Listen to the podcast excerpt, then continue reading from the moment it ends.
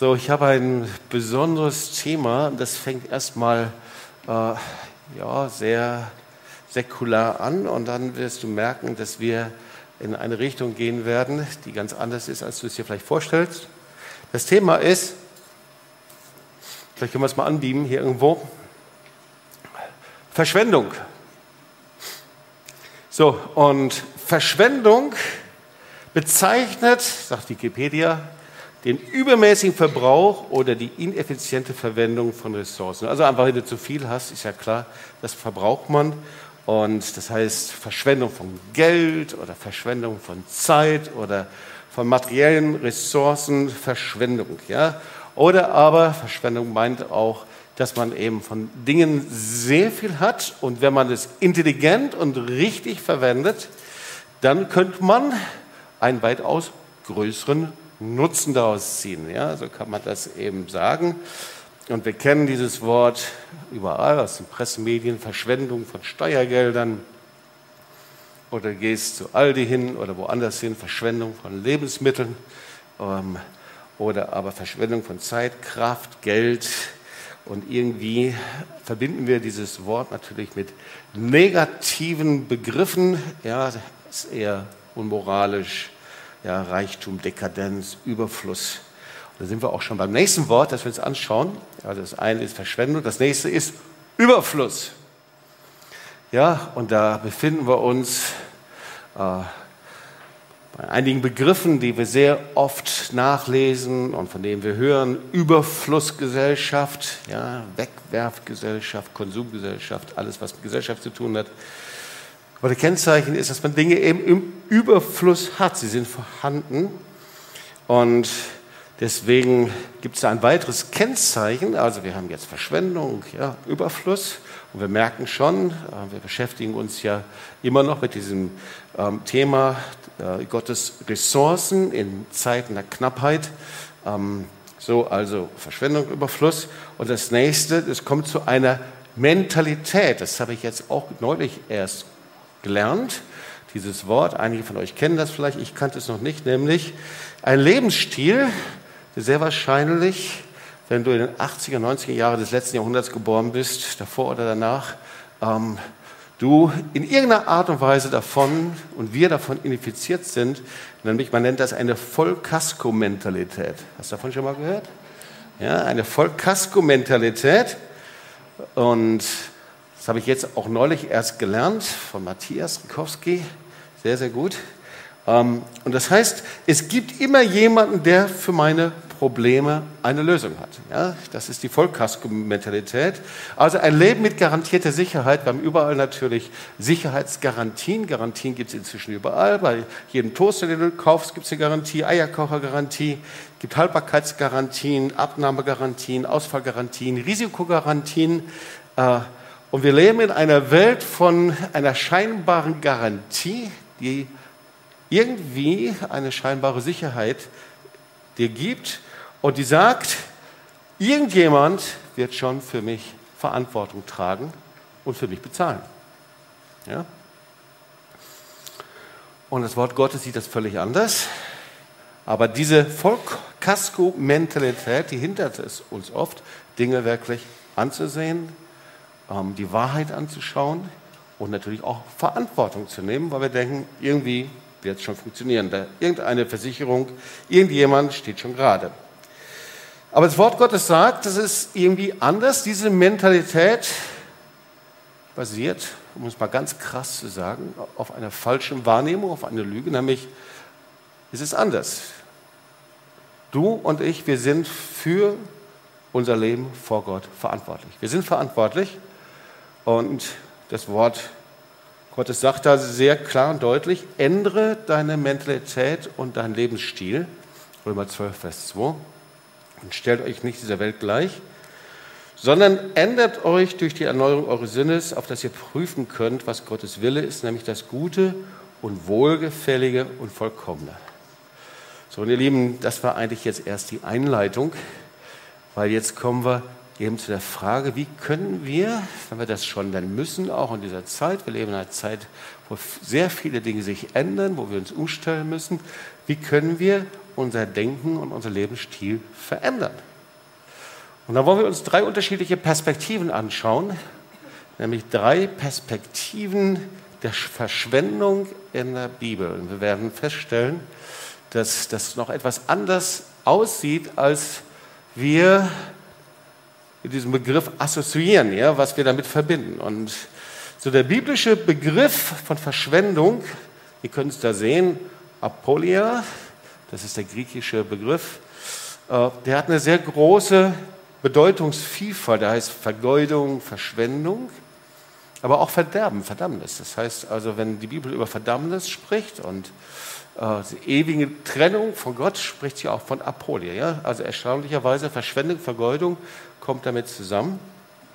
Wir wollen uns da drei Perspektiven anschauen aus drei unterschiedlichen Stellen und ich hoffe, dass ich es dir gut rüberbringen kann. Drei Bereiche, ähm, die, mit denen ich mich beschäftigt habe in den letzten zwei Wochen, wo es bei mir so hups gemacht hat, wo der Heilige Geist gesprochen hat.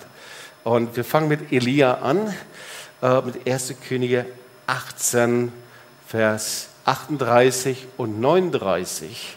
Die erste Perspektive, da geht es um das geteilte Herz. Etwas sehr Erstaunliches. Ich möchte mal erst den Vers lesen. Da ließ der Herr das Feuer herabfallen und setzte das Opferfleisch, das Holz und die Steine und die Erde in Brand und trocknete sogar den Graben aus. Als das das Volk sah, warfen die Menschen sich zu Boden und riefen, der Herr ist Gott, der Herr ist Gott. So ähm, die Geschichte von Elia auf dem Berg Karmel. Wir kennen die, denke ich, fast alle. Ähm, viele von euch waren schon auf dem Berg Karmel und dann gibt es so eine Stelle, in der man vermutet, wo das geschehen ist. Man schaut von dort auf die Israel-Ebene und wir wissen, auf diesem Berg Karmel, da gab es eben dann dieses große Showdown. König Ahab hatte sein Volk zu einer nationalen Versammlung gerufen und da kamen sie nicht ein paar, sondern sie kamen zu Tausenden aller Stämme. Sie hatten ihre Stämme, alle ihre Banner dabei. Aus allen Stämmen Israels kamen sie und natürlich auch die 450 Propheten des Baals. Und dann irgendwann mal, dann eben schauen sie auf Elia und wir wissen, was er rief. 1. Könige 18, 21, da trat Elia zu allem Volk und sprach, wie lange hinkt ihr auf beiden Seiten? Ist er Gott, so wandelt ihm nach. Ist aber Baal, so wandelt ihm nach. Und das Volk antwortete ihm nichts. Nicht, niemand antwortete. Alle schwiegen. Ja, und dann wissen wir, was passiert. Elia schlägt vor, dass sie einen Altar aufbauen, dass sie einen Stier opfern. Vers 24, dass sie den Namen des Gottes anrufen. Der Gott, der mit Feuer antwortet, der ist der wahre Gott. So, und immer wenn es um Erweckung geht, dann lieben wir diese Stelle. Ja, der Gott, der mit Feuer antwortet. Herr, komm mit deinem Feuer. Ja, das Feuer des Heiligen Geistes, die Feuerkraft, das ist die, äh, eine der Top Nummer eins Erweckungsstellen überhaupt, worüber man predigt. Und wir sehen hier, wie die Priester um den Altar tanzen. Sie hüpfen, versuchen alles. Bis Mittagszeit sind sie erschöpft. Vers 29. Aber da war keine Stimme, noch Antwort, noch Aufhorchen. Und dann eben war Elia an der Reihe. Und er geht zu einem Steinhaufen irgendwie, hatte den niemand beachtet. Das war der zerstörte Altar. Das war einmal der Altar Jahwes. Und 1. Könige 18, Vers 30. Ja. Danach stellte Elia, das hebräische Wort, er heilte, er heilte den Altar des Herrn, der niedergerissen war. So nimmt er sehr relaxed, sehr unaufgeregt zwölf Steine, legt sie aufeinander. wir wissen, was er weiter macht. Er gräbt einen Graben ringsherum. Er legt Äste da drauf. Anschließend schlachtet er einen Stier legt die blutigen Stücke auf das Holz. Und dann macht er etwas sehr Außergewöhnliches und mir gefällt da eine Predigt von Suzette Hetting sehr gut, die ich mal vor vielen, vielen, vielen Jahren gehört habe. Und in dieser Predigt beschreibt sie, wie in einer Zeit des Mangels, der Knappheit des Wassermangels, Elia vier Krüge Wasser sammelt, was eigentlich sehr außergewöhnlich ist war die Zeit des größten Wassermangels. Das Wasser war das Kostbarste, was sie hatten. Und Hier steht also Elia und er sagt zu einigen, füllt die Krüge mit Wasser. Ja? Ihr könnt euch vorstellen, wie die Leute reagieren. Ja, wir haben nur wenig Wasser zu Hause. Wie sollen wir das machen? Du bittest uns um Wasser. Weißt du nicht, was das eigentlich für eine Vergeudung ist? Ja? Das war eine absolute Vergeudung für sie. Ja? Und dann haben sie eine Idee, sie bringen eins ums andere Wasser zusammen, die verschiedenen Krüge, sie bringen, einer bringt eine Tasse, der andere bringt zwei Tassen, der andere bringt einen Liter Wasser und füllt ihn hinein. Und schließlich füllen sie den ganzen Eimer. Und alles, was sie zusammengebracht hatten, das war, dass sie aus dem wenigen, was sie hatten, zusammentaten. Und Elia nimmt diesen Eimer und was macht er? Er schüttet zum Entsetzen aller die ersten Eimer über diesen Altar und sagt, holt noch mal einen Eimer. Und dann gehen sie wieder rum. Ja, denkt dran, Wasserknappheit. Wasser, das Kostbarste, was es damals gab. Da dieser Altar, aufgebaut, der blutige Stier. Er rennt nicht rum, er tanzt nicht rum, er stresst nicht rum, er ist sehr relaxed, bringt mir noch einen Krug Wasser. Und weißt du, sie haben wieder Probleme und sie überlegen, wie sollen wir das machen? Dieser Mann ist absolut verrückt, das geht so überhaupt nicht. warum hat Elia das gemacht? Er hat das beim zweiten Eimer gemacht, beim dritten Eimer, beim vierten Eimer. Aber eigentlich war es, sie mussten alles geben. Und selbst wenn es nur das Wenigste war, das sie hatten, ob es nur fünf Tropfen war, eine Tasse, ein halber Liter, aber sie gossen die Dinge zusammen. Und sie mussten alles geben, sogar die Reserve, die sie hatten. Und warum war das so? Damit niemand von sich sagen konnte, ich habe es gemacht. Weil die Maßeinheit Gottes ist nicht das, was wir machen und tun, sondern die Maßeinheit Gottes ist unser ganzes Herz. Und so, ihr Lieben, war der Berg Karmel der Ort der Entscheidung. Übrigens um 15 Uhr, um 3 Uhr fiel das Feuer Gottes, es verbrannte alles, es verbrannte sogar die Steine. Aber ihr Lieben, bis zu dieser Stelle ist mir das irgendwie bekannt, diese Geschichte. Aber ein Gedanke war mir neu, und zwar, das Feuer Gottes reichte nicht aus, um den Wurzel des Götzendienstes in Israel auszurotten. Wir beten für die Kraft des Heiligen Geistes. Wir beten für das Feuer Gottes. Wir beten für Erweckung. Aber das Kernproblem ist ein ganz anderes. Und dort auf dem Berg Karmel, das Feuer Gottes kam, aber das Kernproblem war ein geteiltes Herz. Und alles, dieser ganze Altar, der aufgebaut worden ist, vom Elia, der hatte ein Ziel und Zweck gesagt, Gott kommt, wenn er unser Herz sieht. Okay? Und hier waren die Baals Propheten und sie schwanken zwischen zwei Überzeugungen und Lebensstilen hin und her. Und das ist eine Geschichte für uns heute.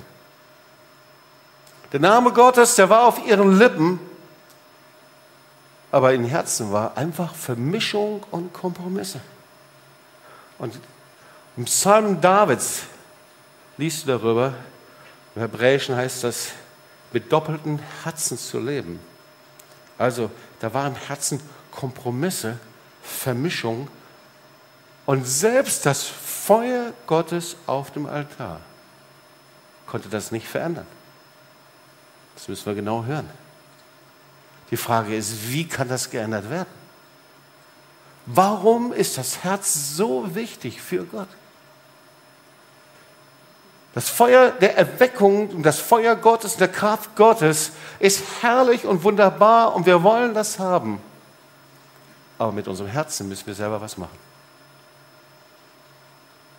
Mit geteilten Herzen kann Gott nicht arbeiten. Und ein geteiltes Herz kann der Herr nicht verändern. Jakobus 1, Vers 8, ein Mensch mit geteilten Herzen ist unbeständig auf allen Wegen. Das ist der erste Punkt, da sind wir schon. Du wirst mit einem geteilten Herzen das biblische Konzept der Verschwendung nicht verstehen können.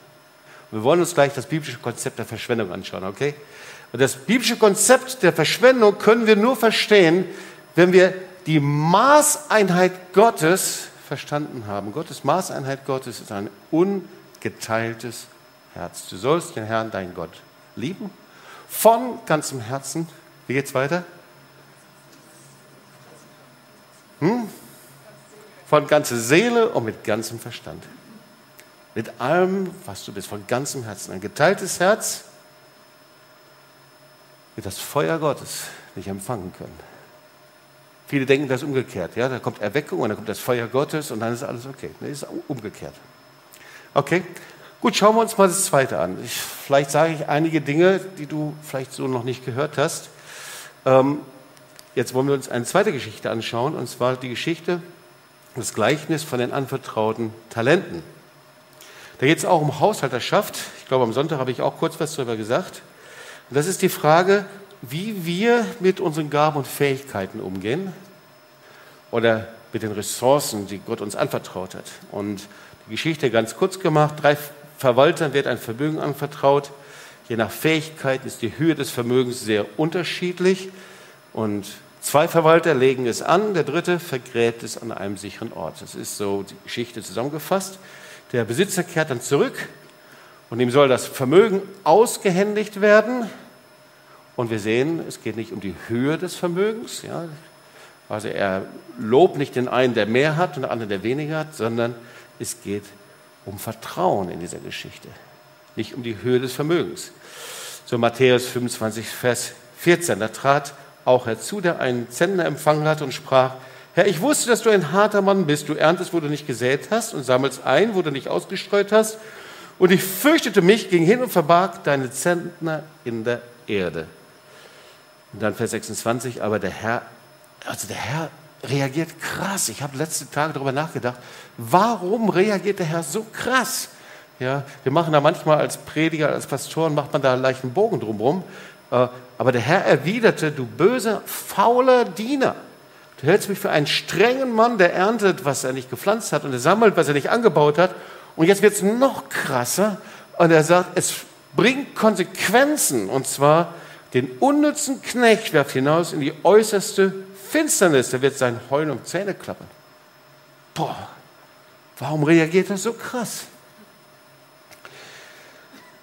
Der dritte Verwalter, der steht für jemanden, der sein Handeln von falschen Bildern und Überzeugungen leiten lässt. Okay? Er hat eine Vorstellung von Gott und vom himmlischen Vater, darauf ist das hier übertragen. Und zwar, er hat ein Bild, das mit der Wahrheit nicht übereinstimmt. Das ist für uns jetzt nicht so neu und jeder, der mal eine Seelsorge war, Seelsorgelehre gehört hat, wir wissen, wie das funktioniert. So 40 Jahre klassische Seelsorgelehre, da wissen wir, ja, wir sind von dem Vaterbild geprägt. Jeder hat ganz unterschiedliche Prägungen ähm, und ähm, da kann sich eigentlich niemand ausschließen. Na klar, so hat sich das auch Gott vorgestellt. Ja? Dass der Vater als Bild des Vaters der hineinbringt und wissen, dass das eben auch schief geht. Ganz klar. Weil kein Vater ist vollkommen. Aber ich habe über etwas anderes nachgedacht, weil wenn ich so überlege, wie stark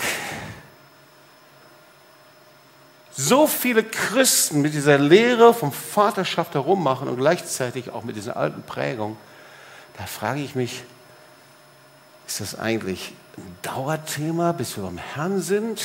Oder Gibt es da auch irgendwann mal ein Ende? Gibt es da irgendwann mal auch einen Punkt, wo ich mal abschließen kann, wo ich mal sagen kann, so, das bestimmt mich nicht mehr? Also ich sage das einfach mal so als, als Mann, ihr Lieben, also manchmal erlebt man wirklich ganz erstaunliche Dinge. Da merkt man, äh, da sind viele Reaktionen einfach von Vaterschaftsbildern und, und Verletzungen und Dingen einfach geprägt. Und ich frage mich, muss das so sein oder gibt es da irgendwelche Antworten? Auf jeden Fall eine Sache ist, wenn ich in diese Geschichte hineinschaue, dann kann das ja nicht so sein, dass der dritte Verwalter einfach keine Chance gehabt hat, einfach weil er so eine üble Vaterschaftsprägung gehabt hat. Das wäre ja nun wirklich ungerecht, oder? Das würde ja nicht gehen. Also irgendwie ist es irgendwie anders. Warum war das bei diesem dritten Verwalter? Hatten die anderen beiden vielleicht positive Vorbilder, so richtig coole Väter, und deswegen waren die gut drauf und der dritte hat einen schlechten Vater gehabt und deswegen, das kann ja nicht sein, oder? Das hat ja nichts mit der Gerechtigkeit Gottes zu tun. Also irgendwie ist meine Beobachtung, dass es uns sehr schwer gelingt, die alten Prägungen und das Mindset, das vom Vater geprägt worden ist, erfolgreich abzulegen, um es mit dem Vertrauen zum himmlischen Vater auszutauschen. Und die Bibel spricht da eigentlich sehr deutlich drüber. Es hat irgendwas auch mit Entscheidungen zu tun. Irgendetwas, wo ich mich auch immer wieder einholen lasse von diesem Schatten. Und mal so ganz schlicht, es gibt eine Entscheidung, dieses Mindset, diese alten Bilder und Prägungen der Vergangenheit ans Kreuz zu bringen, damit du Zugang zum himmlischen Vater hast. Deswegen sagt Jesus, niemand kommt zum Vater denn durch mich. Das wäre doch mal was. Einfach mal zum himmlischen Vater zu kommen. Ja, niemand kommt zum himmlischen Vater denn durch mich. Oder wer mich sieht, sieht den Vater. Du musst dich nicht mehr durch eine traumatische Erfahrung in deiner Vaterschaft definieren. Ja, es braucht Heilung, gar keine Frage. Aber manchmal leben wir so, als ob wir bis zum Ende unserer Zeiten verurteilt werden, dieses Mindset in uns rumzutragen. Und das ist nicht wahr. Und vielleicht ist es nur eine Zeit, in der du eine Entscheidung fällst. Eine Entscheidung, dass du dich nicht mehr von den Vorstellungen und Bildern deines, deines irdischen Vaters leiten lässt, sondern dass du die Bilder und Vorstellungen deines himmlischen Vaters ergreifst. Denn nur so können wir eigentlich dieses Geheimnis der Verschwendung richtig begreifen. Und ich hoffe, dass ich es jetzt schon so ein bisschen spannend gemacht habe, was dieses biblische Geheimnis der Verschwendung eigentlich ist, was das bedeutet. Ja, vielleicht kannst du es heute hier sogar lassen, mal diesen Gedanken, dass du verurteilt bist, mit diesen Prägung und Mindset bis zum Ende deiner Tage zu leben. Das ist nicht so. So, jetzt schauen wir uns die dritte Geschichte an. Und da geht es um das Geheimnis der Verschwendung. Vielleicht können wir hier uns das Bild nochmal, genau. Vielleicht kennt ihr, das ist die Maria Magdala von The Chosen. Und das ist schon eine wirklich unglaubliche Geschichte, die Salbung in Bethanien. Die ist deswegen unglaublich, weil erstmal, sie steht in allen Evangelien drin. Das ist also ähm, immer, äh, da ist was ganz erhärtet. Ja? Das ist ganz wichtig. Überall steht es drin. Im Markus-Evangelium, Matthäus-Evangelium, Lukas, Johannes. Ja? Und die Geschichte war so entscheidend, dass Jesus anschließend sagt, dass sie auf der ganzen Welt erzählt wird, wenn das Evangelium verkündigt wird. Das war also nicht irgendeine Story, die war entscheidender und noch wichtiger als viele Heilungsgeschichten. Und deswegen steht in Markus 14,9, ich versichere euch, überall in der Welt, wo die gute Botschaft gepredigt wird, wird man sich auch an die Tat dieser Frau erinnern. Okay, und wir kennen die Geschichte. Ich fasse es kurz zusammen. Maria kommt herein, hat ein kostbares Fläschchen Salböl in der Hand. Sie zerbricht die Flasche, schüttet den Inhalt auf Jesus aus. Sie salbt ihn. Ich lese das, Markus 14, 3 bis 5. Während der Mahlzeit kam eine Frau herein. In ihren Händen hielt sie ein Fläschchen mit reinem, kostbarem Nadenöl. Sie öffnete das Gefäß und salbte mit dem Öl den Kopf von Jesus. Und den Jüngern war das einfach too much. Es war ihnen zu viel. Und in Johannes 12 sehen wir diese Geschichte. Da sehen wir, wie Judas, der Sprecher der anderen Jünger ist und beschwert sich über diese Verschwendung. Johannes 12, 4 und 5. Auch kurz zu lesen. Aber einer von ihnen, von seinen Jüngern, Judas Iskariot, der ihn später verriet, meinte, entrüstet, das Öl hätte man besser für 300 Silberstücke verkauft und das Geld den Armen gegeben. Ja, er hat sich also richtig darüber aufgeregt. In anderen Berichten, da siehst du, dass die anderen Gäste, dass die Jünger sich sogar darüber aufgeregt haben. Markus 14, 4 zum Beispiel. Also Verschwendung. Damit haben sie ein richtiges Problem gehabt. Verschwendung ist, wenn du zu viel von einer Sache gibst. Aber gleichzeitig Verschwendung ist auch, dass jemand nicht wert ist, dass er so viel empfängt.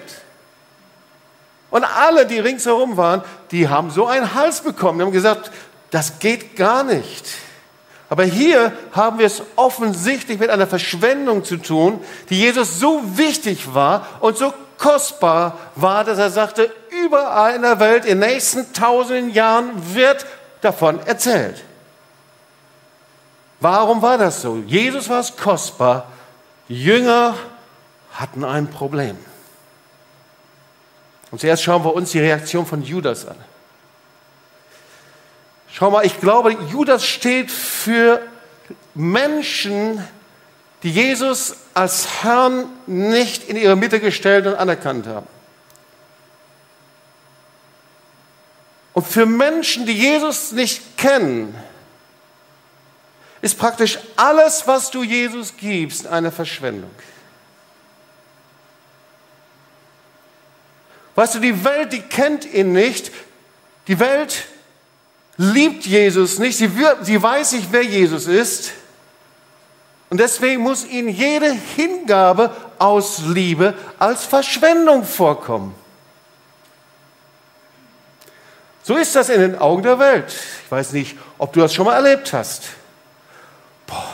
Das kann doch nicht sein. Du gehst regelmäßig in Gottesdienst. So habe ich es gehört, als ich mein Leben Jesus gegeben habe. Was für eine Verschwendung der Zeit. Was? Du gehst regelmäßig zum Gebet. Was für eine Verschwendung deiner Ressourcen. Was? Du gibst deinen Zehnten, dein Opfer. Du säst sogar ins Reich Gottes. Was für eine Verschwendung an Geld. Und viele haben das schon gehört. Boah, also du hättest es aber weit bringen können, wenn du nur nicht Christ wärst. Weißt du, Judas dachte, dass Maria etwas Besseres hätte mit dem Geld anfangen können. Und so ist es auch in der Welt. Jemand, der nicht liebt und jemand nicht begegnet ist, wie kann er Hingabe verstehen? Und das ist auch sehr selbstverständlich. Da ist der junge Mann, der sich in die junge Frau verliebt hat und auf einmal benimmt er sich sehr eigentümlich. Was der auf einmal alles hinkriegt. Er geht extra Wege, er fährt extra Wege, er gibt extra Geld für Geschenke aus, er steht morgens früh auf. Alles, was vorher nicht geklappt hat, auf einmal tut er es, weil er liebt. Und genauso die junge Frau, die dem Mann begegnet ist, auf einmal werden die Dinge alle anders. Das heißt, eine Verschwendung, die aus einer Liebe herauskommt, hat auf einmal ein ganz anderes Vorzeichen, eine ganz andere Perspektive. Und Judas dachte, kannst du nicht was Besseres machen? Hast du das auch schon mal erlebt? Und das ist eben dieser Gedanke in der Welt. Das ist einfach zu viel, sich dem Herrn hinzugeben. Dann haben wir die Reaktion der anderen Jünger. Die hätten die Handlung der Maria eigentlich verstehen müssen. Aber bei ihnen war es sogar noch heftiger. Da steht, sie wurden mit Unmut erfüllt. Sie waren voller Ärger. Sie hielten es genauso für eine Verschwendung. Aber da war eine etwas andere Perspektive. Ihre Perspektive war, das ist nicht effektiv, was du tust. Das ist nicht, nicht also dieses ähm, ein etwas älteres Wort, es ist nicht nützlich. Du hättest, weißt du, das verkaufen können und für 300 Euro oder ich weiß nicht, wie viel dieses Öl wert war, du hättest was Nützliches machen können. Und manchmal ist es so, dass Menschen denken, dass du deine Zeit verschwendest und dafür etwas Nützlicheres machen könntest. Wow, du gehst zum Gebet drei Stunden, du kannst was Nützlicheres machen. Du betest den Herrn an, du kannst da was Nützlicheres machen. Und viele haben das noch in ihren Ohren. Papa ist zu dir hingekommen, hat gesagt, komm, mach mal was Nützliches. Mama ist gekommen, hat gesagt, mach mal was Nützliches. Etwas nützlich machen, das heißt, dass du deinen Wert durch das hast, was du tust und leistest. Und da ist das Geheimnis der Verschwendung, Gottes Geheimnis der Verschwendung völlig anders. Und jetzt ist es wichtig, dass wir da nochmal genau hinschauen. Natürlich ruft der Herr uns, dass wir ihm dienen, uns ihm hingeben. Aber ihm geht es ums Herz. Sein Herz zu verschwenden, das heißt, für ihn da zu sein. Es gibt so vieles, was ich für ihn machen könnte. Es könnte, ist so vieles, was ich für den Herrn machen könnte. So viele Möglichkeiten. Aber das Entscheidende ist, zu seinen Füßen zu sein, vor ihm zu sein. Ihm geht es nicht darum, überall dabei zu sein und ja, geistig vorne dran zu sein und, und vorne zu stehen und predigen zu können. Dann habe ich das Höchste erreicht, dass ich auf der Bühne stehe oder irgendwie sowas. Gott denkt völlig anders. Sondern er bittet mich, und ich erinnere mich, wie der ganze Dienst, der hier entstanden ist, ist immer so entstanden, dass der Herr Charlotte und mich darum gebeten hat, mit ihm Zeit zu haben, auf ihn zu warten. Ich erinnere mich an eine kleine Begebenheit, da wussten wir noch nicht, dass TOS-Werk, TOS-Gemeinde entstehen würde. Wir dachten, weil einige zu uns in die Seelsorge kamen und wir ihnen gedient haben und da passierten auch einige Sachen. Wir dachten, dass der Herr uns vielleicht gebrauchen würde, ein Seelsorgezentrum aufzubauen. Und wir gingen zu unseren damaligen Freunden und Christoph und Uta Hesselbart besuchten sie und sprachen über Seelsorge, Seelsorgezentrum. Und Christoph Hesselbart sagte damals sehr klar, das ist nicht vom Herrn. Krass. Aber was ist vom Herrn? Weiß ich auch nicht, müsst ihr dem Herrn suchen. Und so sind wir dann gegangen. Und ich wollte ganz treu und brav, muss ich zugeben, das war sonntags, ich wollte in den Gottesdienst gehen, Sonntagmorgens um 10 Uhr. Und Charlotte sagte, nee, da kriegen mich keine zehn Pferde hin. Wir sollten jetzt mal Gott suchen und wir sollten den Herrn mal fragen. Und da sind wir irgendwo hingegangen, im Schwarzwald war es auch noch. Also der Schwarzwald fing nicht an zu brennen, ja, das war nicht so. Aber wir saßen da und wir gaben ihm unsere Zeit und wir warteten einfach, war sehr unspektakulär. Und auf einmal fing der Herr, der Heilige Geist an zu sprechen über all diese Dinge, die hier passieren. Er sagte, ich habe in diese Stadt eine Berufung hineingelegt in Tübingen. Und seid ihr bereit, euer Leben zu investieren? Weißt du, es hört sich jetzt so an, aber weißt du, wenn du Mitte 20 bist, da denkst du nicht so sehr weit. Aber wir haben gesagt, ja, Herr, wenn du uns in dieser schwäbischen Kleinstadt halten möchtest, wir sagen ja dazu. Und, mein, und unser Deal war, okay, zehn Jahre bleiben wir. Ich glaube, der Herr hat ein bisschen geschmunzelt über uns. Und er hat gesagt, okay, wenn ihr möchtet, dass ich euch gebrauche, dann lauft nicht weg dann seid bereit, euer Leben hinzulegen, verschwenderisch mit eurer Zeit, mit eurer Zukunft umzugehen. Das war unsere Zukunft. Ich studierte Theologie, Charlotte alte Geschichte. Und du hast Pläne, du hast Vorstellungen, du hast Gedanken. Und er fragte, seid ihr bereit, mir zu vertrauen? Weißt du, die Grundlage von jeder Vollmacht und geistigen Kraft ist, dass der Herr dich an einen Punkt bringt, wo dein Leben ausschüttest vor ihm, niederlegst für ihn. Wenn du einfach nur für den Herrn nützlich sein willst und effektiv und irgendwas bewegen und machen willst, das geht schief.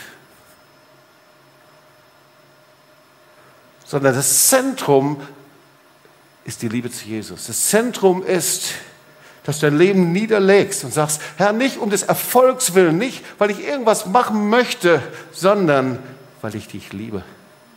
Das Verlangen meines Herzens ist, dich zu erfreuen. Da gibt es einen englischen Ausdruck, pleasing God, ihm zu gefallen, ihn zu erfreuen. Weißt du, die Perspektive ist nicht, dass ich es richtig mache, sondern dass ich so lebe, dass Gott sich freuen kann. Dass ich so predige, dass der Herr hinter sagen kann, well done. Dass ich so ihn anbete, dass ich so lebe, dass der Herr sagen kann, es gefällt mir.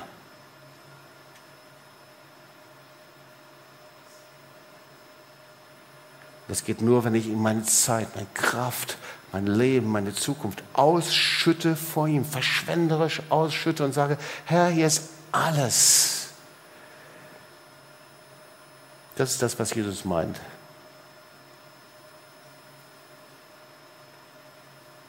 Jesus sagt, ich tue alle Zeit, was dem Vater gefällt.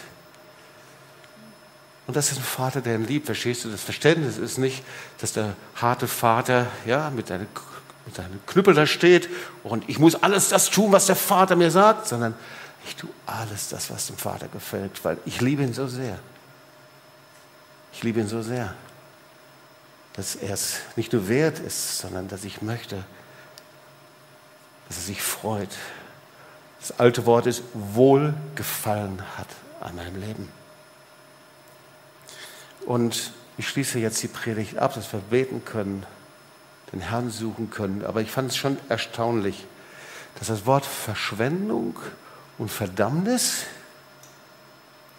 dass das beides in diesem Wort enthalten ist. Und das heißt, wenn ich mein Leben ohne Gott lebe, ohne Jesus lebe, dann werfe ich es weg. Wenn du ohne Jesus lebst und du bist hier und hast dein Leben nicht Jesus gegeben und du bist hier und du machst halbe Sachen mit deinem Herzen, du machst Kompromisse. Das ist die größte Verschwendung überhaupt, weil du wirfst das Leben weg, das Gott dir gegeben hat. Das ist die Verschwendung. Du denkst, dass du deine Freiheit behältst, aber eigentlich lebst du immer noch unter dieser Verdammnis, unter diesem Todesschatten. Du verschwendest dein Leben. Und du gewinnst dein Leben, wenn du zu Jesus kommst, wenn du zu ihm hinkommst. Und ich denke, da lohnt es sich, dass wir zusammen beten. Ja, kommt doch ruhig nach vorne. Und Matthäus 7, Vers 13, das will ich noch vorlesen, wir kennen dieses Wort.